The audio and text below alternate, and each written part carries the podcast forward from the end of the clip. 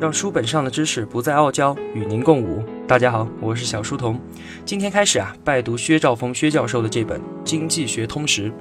薛教授呢是毕业于美国乔治梅森大学，这所大学的威名啊，来自于两位获得诺贝尔经济学奖的名师，一位呢是詹姆斯布凯南，另一位是主佛农史密斯。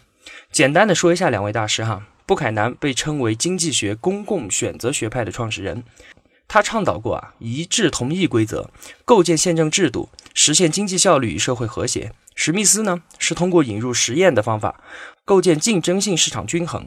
两位大师的研究领域都与现代经济体系中政府制度与市场机制的关系紧密相关，这也使得乔治梅森大学称为美国著名的经济自由主义的学术堡垒。听不懂是吧？没关系，我也不知道我在说什么。那我为什么要说呢？先装一下逼嘛。但是啊，我保证我对《经济学通史》这本书后面的所有解读不会再出现同学们听不懂的情况，也坚决不会让您觉得我还在装逼。好，我们继续说薛教授。我在豆瓣读书里面啊看到过一位书友对于薛兆丰的评价，看完书后啊，我觉得说的实在是太好了，和大家分享一下。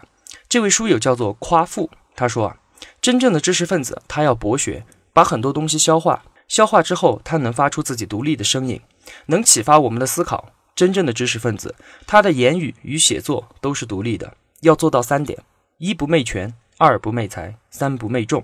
我们往往以为哈为人民说话的都是好人，但人民是一个模糊不清、带有欺骗性的概念。这个概念下面存在着形形色色的人。每个人都有不同的利益诉求，然而我们国家长期的宣传与鼓吹，让大家都不知不觉地认为人民就是好的，就是光荣、正确、伟大的。这种人民至上主义其实是荒谬的。因此，对知识分子而言，举世誉之而不加劝，举世非之而不加惧，才是最好的试金石。而薛兆丰正是这样的知识分子。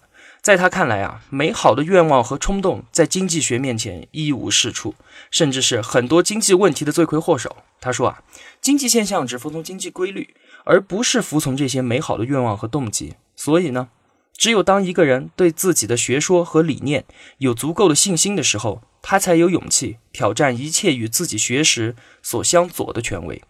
在薛兆丰身上，我看到了一个真正知识分子的从容自信、游刃有余、举重若轻。这是豆瓣书友夸父对薛兆丰的评价。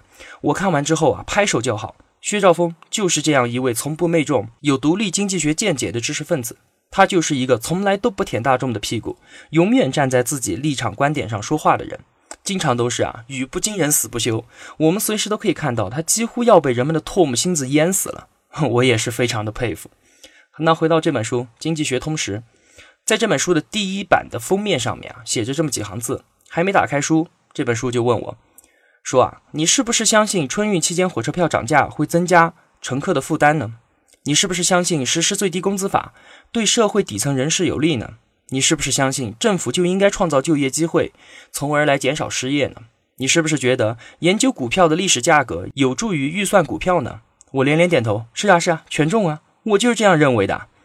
结果书上接着说，如果你赞成，那么恭喜你，你应该再多读一点经济学了。因为上述的都是胡扯，哈哈，瞬间被吊打的感觉啊，有没有？觉得自己的智商啊都被侮辱了？没有关系，这只是一个开始。看完书之后，你会感觉自己对许多的社会经济问题的观点被经济学通识一次又一次的践踏掉了。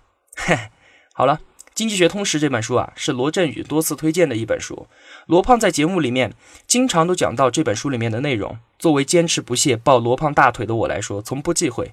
只要是人家说的好的，我就跟在屁股后面学；只要是人家说的对的，我拿来就用就是了。在这里啊，再次感谢罗辑思维多次推荐这本书，才让我和他有了交集。打开这本书，作者提出了四个有趣的经济学主题，他们是：东西不够，生命有限，互相依赖，需要协调。之后节目里，我也会按照这四个框架进行叙述。书中啊，记录了薛兆丰在长时间内的九十八篇论文。如果我把每篇都讲出来，那节目的篇幅就控制不住了，您听着也是崩溃。所以我啊，尽量的压缩篇幅，尽我所能把书中所包含的经济学智慧提炼出来，讲清楚、讲明白。那么这本书的解读时间会比之前的一课经济学时间要长，也希望大家能耐着性子听完。最后啊，薛兆丰说：“改变世界。”并非经济学所长，但改变世界观确实是经济学的强项。我们一起读完了这本书之后，就是世界观的转变。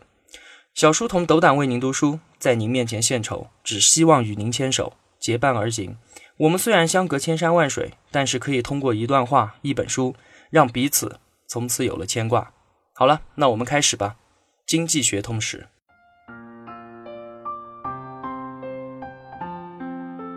小书童不才，在您面前献丑，只愿与您结伴而行，让求知的路上不再孤单。以上仅为学习所得，与您分享。如有偏误，还请斧正。小书童在此叩首。如果同学们觉得我的解读有帮助的话，还希望您能打赏一些。小书童感激一路陪伴的是这样慷慨的你。我的音频节目和读书笔记的首发平台是小书童微信公众号。您愿意与我们结伴而行的话，请打开微信，搜索“小书童”三个字，小是知晓的小。也欢迎您到 QQ 群里面和我们互相交流，一样的搜索“小书童”就好了。我们在这里期待与您美好的相遇。好了，让书本上的知识不再傲娇，与您共舞。小书童与您不见不散。